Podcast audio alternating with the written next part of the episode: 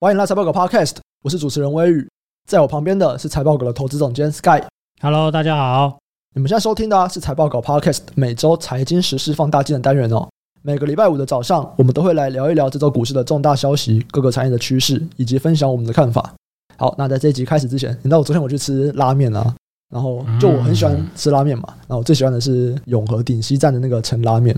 然后他们的老板跟老板娘都是古埃的粉丝，哦，所以我给你 打折吗？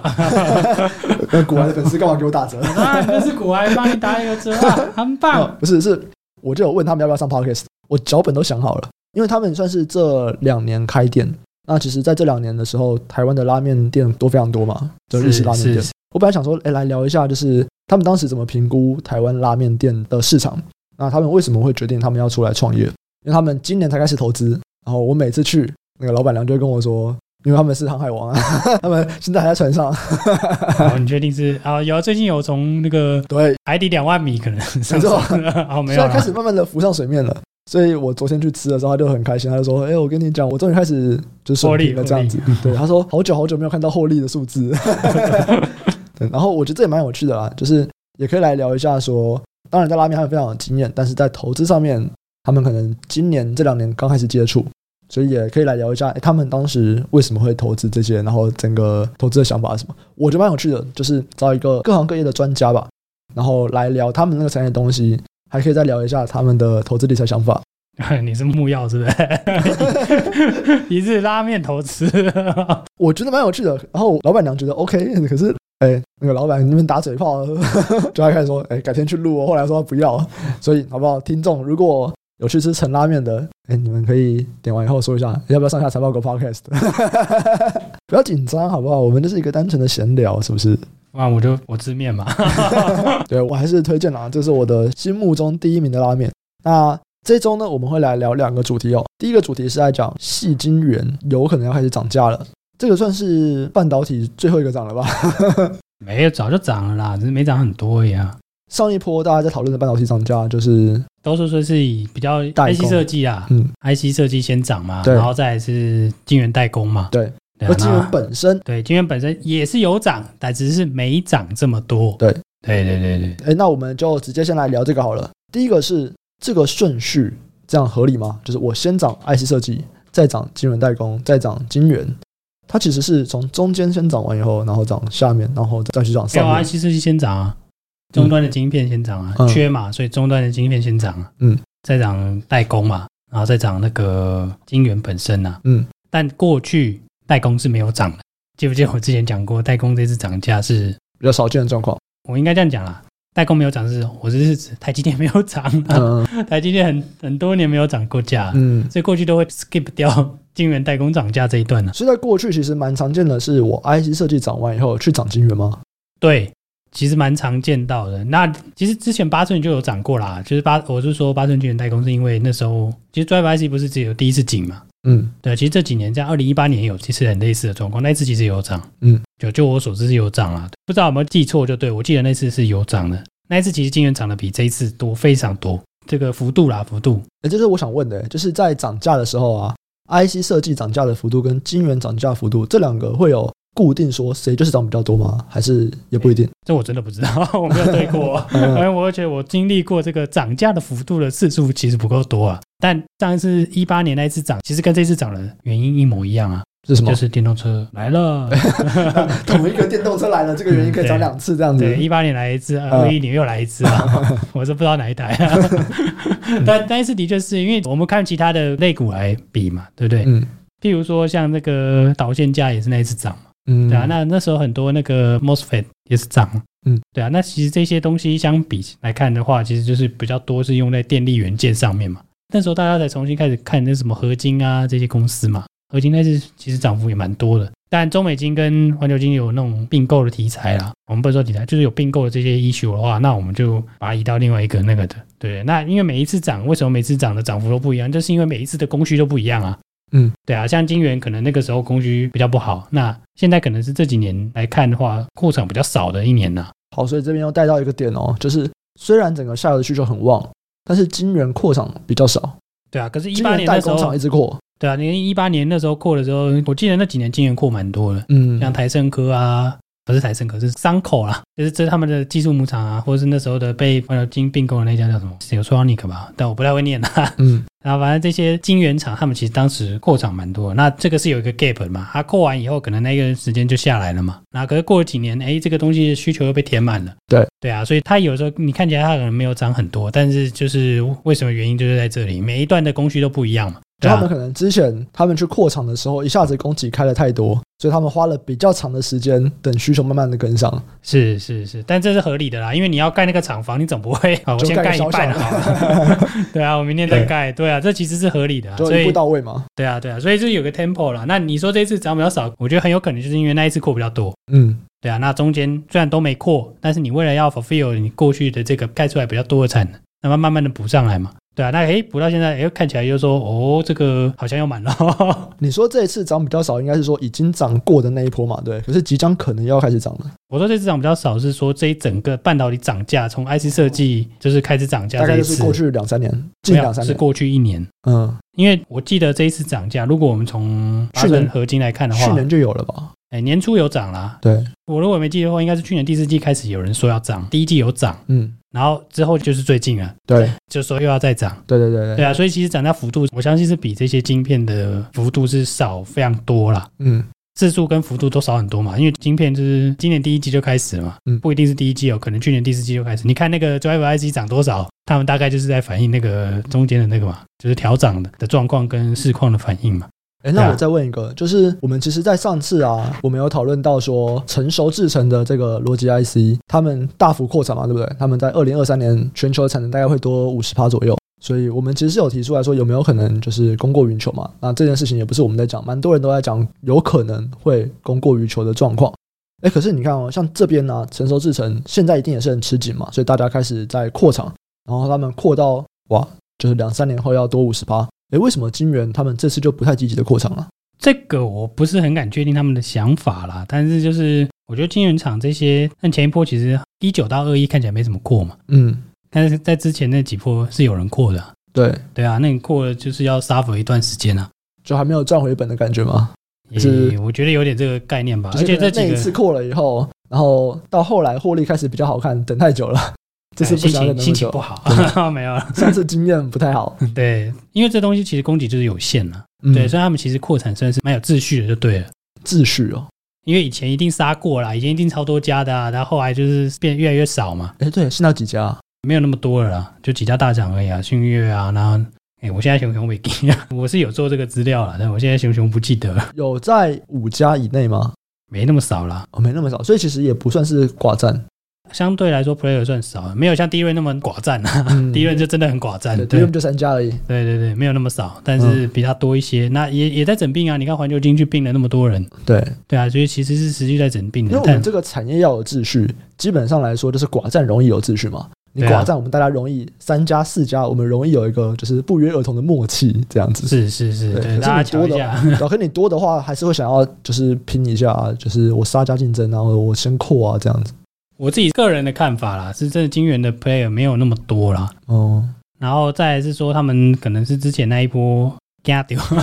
就是真的有怕到了。 对啊，然后就肥货比较少、哦，那但他们获利其实不差，因为其实真的这几家都是大厂嘛，嗯对啊。那因为台湾其实真的有在做金元的就那几家啦，嗯，对啊，所以你可以看到他们其实在这一次的扩产来说是比较没有这么大幅度的动作，就对了。但我是说从今天之前啊，嗯，因为最近他们开就是说哦，我决定要扩厂，谁？ 蛮多公司我记得台升科也要扩嘛，所以这种东西就是不断的 rolling 在改变的。嗯，对啊，我也不敢说他现在说他不会扩，那未来会不会扩，对不对？所以我们最近这几天是有看到开始陆陆续续有晶圆厂说要扩厂了。对啊，我记得台升科有说要扩啊，嗯，合金本来就有扩，嗯，可是合金它是刚好扩完，就刚好接上这一波，就对了。它不是因为这一波很热而扩的，它是之前就有对扩对对，他之的，前就是很热，他就过了， 对然后就哎，其实 它是奇刚怪，刚好赶上这样。刚好今年开出来啊，不错、 哦，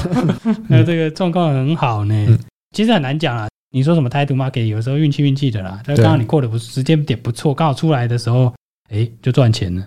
对啊，那像一些晶圆代工厂啊，台积电啊、联电、Intel、三星，他们其实现在啊就有传出来说，他们就是要跟这些细晶圆厂签长约嘛，让他们能够原料不予匮乏这样子。然后我找到我的资料了啦，CR 三是七十八趴，嗯，所以算蛮集中的。对，，算蛮集中的。但后面还蛮多厂商的，你要不要解释一下这个 CR 三什么意思？就是前三大的市占率加起来七十八趴，所以某种程度算是寡占 啦。算是寡占的，所以这个看起来算是诶有秩序，对对对，就是 OK。大家那个银牙灯啊，不， 大家瞧好就好了对啦。啊，啊，我们三家就吃掉了八十趴的饼，对不对？对啊，我们讲这样子比较戏虐啦，但是就 是其实就是啊，就是吧。 对对，你不能这样讲 啊，对不对？我们有三些家事吃八只十趴能饼。做不能说，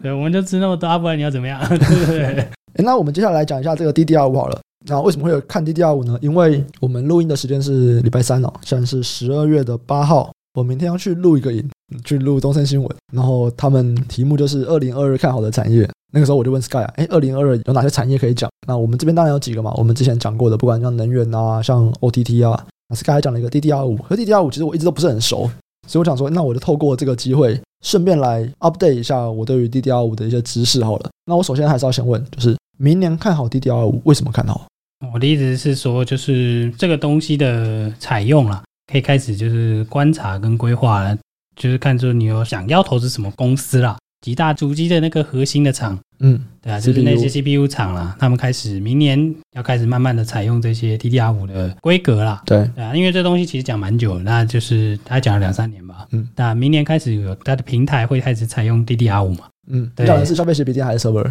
？server 啊 server，Intel 的 Eagle Stream 明年开始就会用 DDR 五 AMD 的那个也是啊， ，AMD 那是不确定。哦，真的吗？你说那个 Genoa 嘛？对，对啊，Genoa 其实不确定，那是 rumor，之前是 rumor 啦，我不知道最近它哎，有没有新闻很多都有写、没有，它好像是 rumor，因真为的哦 我仔细查就说，哎，很有人写说是 rumor。哦，那我不确。定，但可是 Genoa 本来是要二二年底，然后二三年再出来嘛，本来啦。嗯，那这个时间改来改去是这个是很正常的哈、嗯这个要不断的去追踪就对哎了。通常会往前改吗？还是但是不会 往？后啊， 所以看 Intel 就知道了， 每次都延后啊。呃，就主要就是看好明年 Intel server 的 Eagle Stream。他是说他支援 DDR 五，可是支援 DDR 五就一定会用 DDR 五吗？理论上，如果你是 server 的话，会用啦。因为我 server 就是要攻顶。对啊，我 server 就是要很顶啊！我现在他妈插进去啊，我拔开换新的， 你觉得有机会吗？如果你把这个东西当做是一个生产工具的话，你就会用到顶。嗯，但我自己在打电动的时候，我就觉得 还好。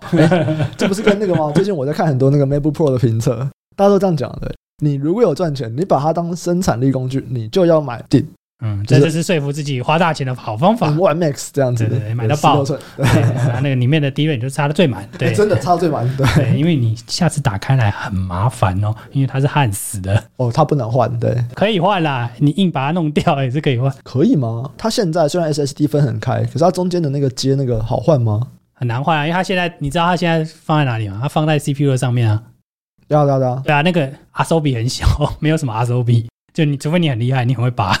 然后你要把它焊死的东西拿出来，这样的类似啦。哎，那这边我们来聊一下好了，因为其实我们上次在讲苹果的这个 MacBook Pro 的时候，我们有提到他们现在用的是 LPDDR5。那其实 LPDDR5 跟 DDR5 是很不一样的东西哦，而且就差异越来越大了。其实从 DDR4 的时候，Low Power DDR4 跟 DDR4 他们就已经有点不太一样了。到了 DDR5 就第五代的时候，这个差距差更多了。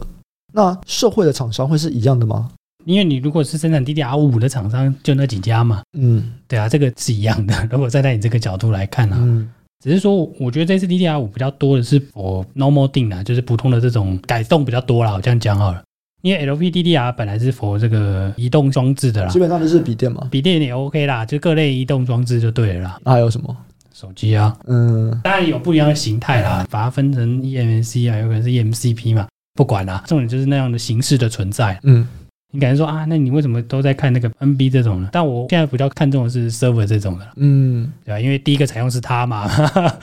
哎，那我也问一下，你看现在苹果笔电已经用 LPDDR 五了嘛？对，是那其实它也不是第一个用 LPDDR 五的笔电，第一个好像是中国的，对我上次查过嘛，因为苹果出已经是年底了嘛，对不对？其实是是今年是年初就有新闻在讲说，第一款采用 LPDDR 五的笔电，所以苹果也不是第一台。那为什么你看好的会是明年 server 我们在讲的这个正式的 DDR 五，而不是看好就是从今年开始就陆续有在生产的笔电上面的 LPDDR 五呢因为贵啊，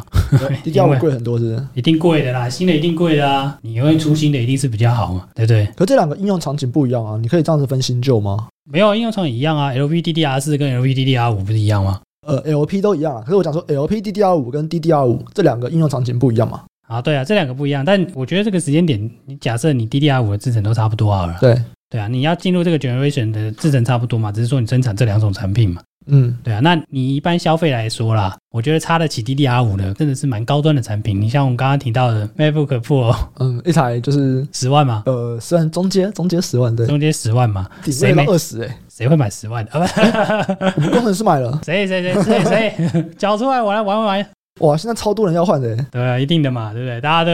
我是说工作上没问题，生产力工具就是生产力值得花工具钱是不一样的。对你就跟我说你打电动买一台十万的，哦，我会觉得你很棒、哦，是个发烧友等级的。嗯对啊，所以你主要是看好，因为明年 Intel 的 Eagle Stream 下一个世代的 server 它支援 DDR 五，所以 DDR 五量会出的比较多，因为 server 其实它主要都会用 DDR 五。对啊，而且还有 server 就是八通道啦，人家就是插十六条啊。嗯，请问你一台电脑可以插几条？就是四条我。还是不是压爆你？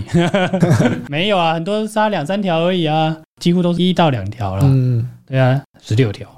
随便弄一个就十六条，它都插最好的。至少上一次换的时候是这样啊。好，你讲上一次了嘛？因为我们在过去几集其实我们都有提到 DDR 五，然后那个时候我们都是说去参考 DDR 三到 DDR 四的这个换代的历史情况，然后我们去借鉴它嘛。那你要不要来讲一下当时 DDR 三到 DDR 四它的整个进程大概是怎么样？讲好听一点，历史回顾嘛。就考古题啊，我们就对啊，是就考古题啦，对啊，啊，可是那个时候很有趣，我觉得，因为那时候我还研究产业还真的蛮初期的啦，这是什么时候？那大概一五年、二零一一五五、一六的时候嘛，算蛮早期的。然后那时候其实蛮有趣的是说，DDR 三等 DDR 四的时候也是波折蛮大的啦。然后那时候刚好是一个就是半导体循环的低点啊，欸不跟过这次不太一样哎，这次其实蛮像，因为现在低润也是在跌的、啊，哦，差不多止跌了。呃，现货价，呃现货价止跌了，当然有很多因素，这是一定是你在当下看不清的嘛。嗯但是不管怎么样，那个时候也是有类似的状况啦。嗯对啊，可是那时候 DDR 四出来有一个很有趣的现象，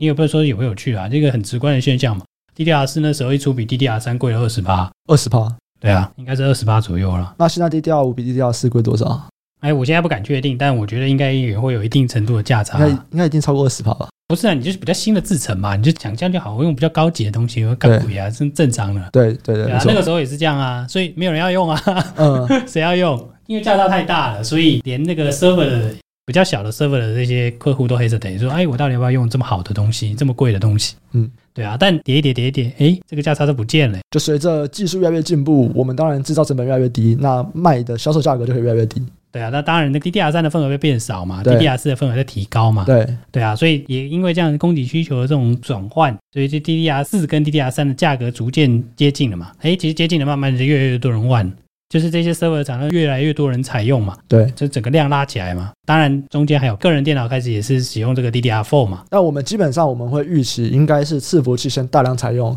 才会再进入到个人的消费型笔电上面。对啊，我个人看法是这样，因为就是这样子，不会每一个人一开始就是插满全部最好的东西啦。我自己觉得是，你会从哎这个生产工具，这个公司出钱，OK 可以提折旧， 对不对，再来是慢慢的进入到这种消费市场。所以 DDR 五的这个进程可能会长得这样，当然我们有更详细的过去的路径啦，但路径不可能每次都一样嘛。但我会觉得说，哎，可能参考上一次是好的这个指标就对了。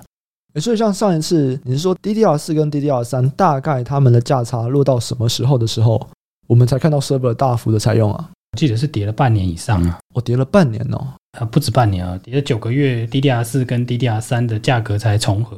这样子，明年我们有机会看到 DDR 五降到这个样子吗？因为其实到现在 DDR 五还不算是有正式的市场啊。我觉得机会不大吧，我自己个人看啊，但不一定对，因为那个时候其实有一个症结点是说，真的大家全部变主流 DDR 四的时候，其实是连 PC 都已经只用 DDR 四，嗯，对啊，那我觉得那个蛮重要的。这样子的话，就代表说也不一定 server 先采用诶、欸因为你说当我两边大量采用的时间点基本上是一样的。没有啊，还是社会先啦、你成本一直采用以后，那个东西的量才会出来嘛，嗯，那成本才会慢慢下啊、不然你刚刚说那个没有 server 我太说，就是它变成主流的时候，哦其实就有部分的原因是因为个人 PC 的这个也开始采用，就只能用 DDR 四的时候了啦。主流的定义是什么啊？主流就是你在 DDR 三就被 Legacy 了嘛，你平常买电脑不会插 DDR 三的。这个有点模糊啊，因为你说当它变主流的时候，就是我的我可以这样讲啊，但那时候 Intel 比较大嘛，啊，那时候 AMD 跟 Intel 基本上 Intel 压着 AMD 打，对，那时候 Intel 平台应该是 Grandly，个人电脑应该是 Skylake 吧，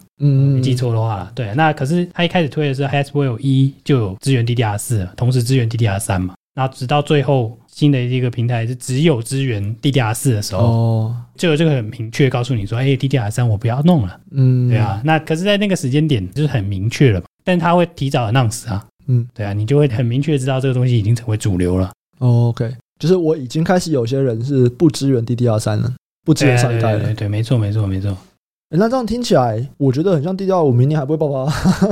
但是有很多东西会改啊，就是 DDR 五跟 DDR 四中间有很多东西就是会造成一些产业的变化，像什么？比如说他们使用的 socket 啊，或者是说 DDR 五有一些新的规范。嗯就是因为 DDR 五要更低的电压嘛，然后对它调整的比较好嘛，更快嘛，嗯然后所以它上面要多一颗 PMIC 嘛，就是所谓的这个电源控制 IC，对对，PFIC，所以一个模组多一个呢，嗯，这个是新的哦、这个以前没有哦。对啊，哎，你说这个东西有没有市场呢？但是它还是要随着 DDR 五放量，它才会放量啊。那当然，那当然，所以它有可能是前期的市场，前期的市场通常这个一有的都不错嘛，利润率会很好嘛。你就想嘛，现在都没有，以后都有，哇塞，这个增量市场大家最喜欢， 对不对？当然，价格目前听起来是比过往的 PNIC 的价格好很多啦，哦，就是做进去的人还不多啦，嗯，对啊，但之后一定会下来嘛，对啊，只是说现在很早期，哎，有人有这样的产品，对啊，那它的这个获利啊，当然一定会有一定的贡献嘛。那之后如果量再更大，那当然对他来说更好啊。它基本上会跟 DDR 五同步。